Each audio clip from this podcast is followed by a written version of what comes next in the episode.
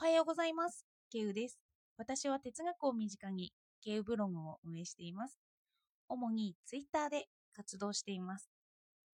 新年から初笑いという言葉があるように、テレビでもお笑い番組ばかりありますよね。私もお笑いは好きで、テレビでも見たりしています。このお笑いに関して今日は話していきたいと思います。新年の初笑いを考えてみるのもいいのではないかななんて思いました。どうかお付き合いください。まず私はお笑いを考えずに、いつものようにジョギングをしながら考えについて考えていたんですよ。イデアやもの自体にたどり着くことが考えることなのかなって思っていたんです。例えば、私は考えると困るとか、考えると思うとかの違いから考えるを明確にしようと思って考えてたんですよ。困るっていうのは解決方法を見出していない状況ですよね。それで困るを考える。そういうふうに移っていくと回答が出てくるイメージです。困っているのの回答策が浮かぶっていうのが考えることかなって言って。そして、イデアっていうのはアイデアの語源のように、ある一つのアイデアが浮かんでくるんですよね。その真実かなって思えるようなことがふと浮かんでくる。そして私はこのイデアについて考えていたんですよ。で、そうした時に、まあ、アイデアって一つの回答ではあるけれど、絶対的ではないんですよね。それって私が今まで貯めてきた情報や知っていることを組み立てられて、私の中で一つの考えが浮かぶんですよ。構築する、構想するというか。赤ちゃんがいきなり考えることで回答を得ることができないように、私たちは何か素材がないと組み立てることができないんですよね。そこから考えを組み立てていって、イデアを表現できるようになるんですよね。まあ、組み立てるって言っても考えは降ってくるっていうようにみんな言ってるんですけど、ショーペンハーワーがイデアに段階があるというのも、まあそういう意味でもうなずけますよね。下位のイデアから最上位のイデアがあるって言って、イデアに段階をショーペンハワーは設けているんですよ。そして、まあ、自分では考えること意図できないんですけど、急にひらめきがやってくるっていう考えが考えだって言うんですよね。あ、わかったっていうような考えなんです。これって受け身の態度なんですけど、考えがやってくる受け身じゃなくて中動態とか、与格構文とかで表されるようなものなんですけど、これがショーペンハウアーやハイデガー・ドゥルーズが言う考えるってことなんですよね。さて、前提が長くなりましたけど、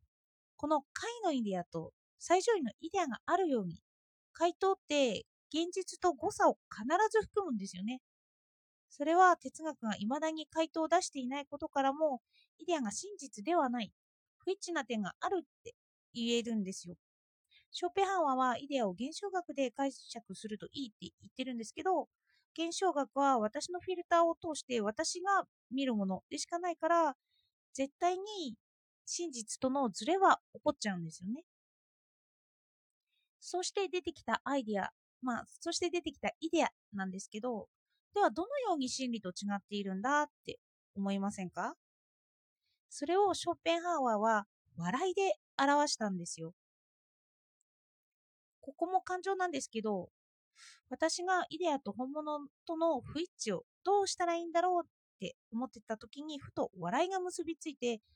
のショペハワーの笑いについての考えを読んでみたんです。そしたらズバリ言っていたので、ちょっと読んでみますね。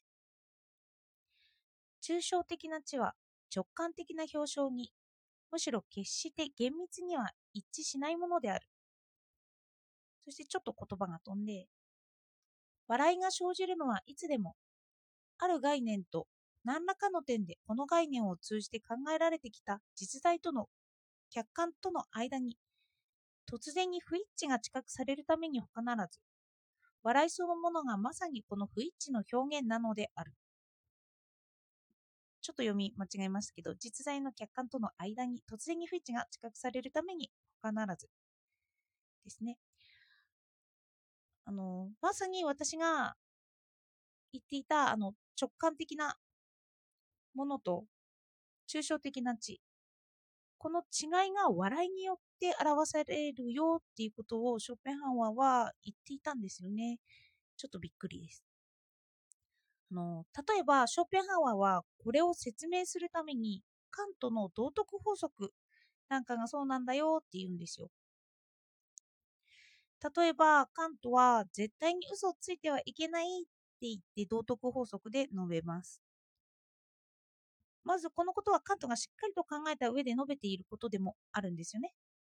ところがですよ、イメージしてください。有名な例を提示しますね。ある殺人犯があなたのところにやってきて、あなたの友人を殺すと言います。それで友人の居場所を教えてほしいって殺人犯が言うんですよね。あなたは友人が隠れている場所を知っています。では、この場合、嘘を言いますか？言いませんか？という例題です。カントの道徳法則に従う人は嘘を言わないんですよね。なので友人の居場所を言います。それでもしかしたらこの行為で友人が殺されてしまうかもしれない。そんな時に笑いが生じませんか？ちょっとイメージして、その聞かれて言っちゃったら、あ、みたいな。まあ、笑わない人もいると思うんですけど、まあ、笑っちゃう場合は直感的にあの、資料することなく笑っちゃうんですよね。で、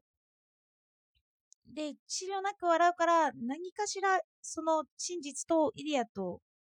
真実と自分が考えているものとの違いがあるんだって気がつくということなんですよ。それでカントはなんでこんなことを言うのかっていう論理的な説明もちゃんとあるんですよ。ね。一応、私が嘘を言う、言わないに関して事実が変わることはあるないというのは論理立てることができない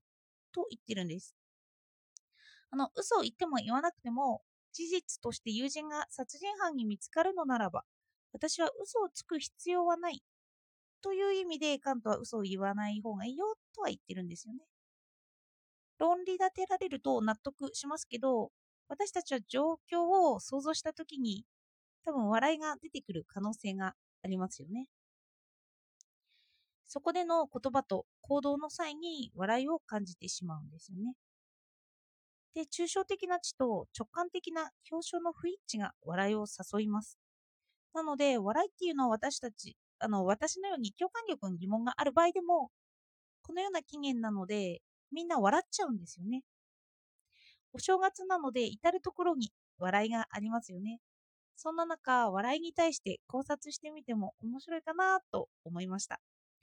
ちなみに、ショッペンハワーは笑いには2種類あって、基地とアホがあると述べます。基地は常に言葉で表されねばならず、それに対してアホは大抵行為で表されねばならないって言ってるんですよね。あの私はよく失敗をするんですけど、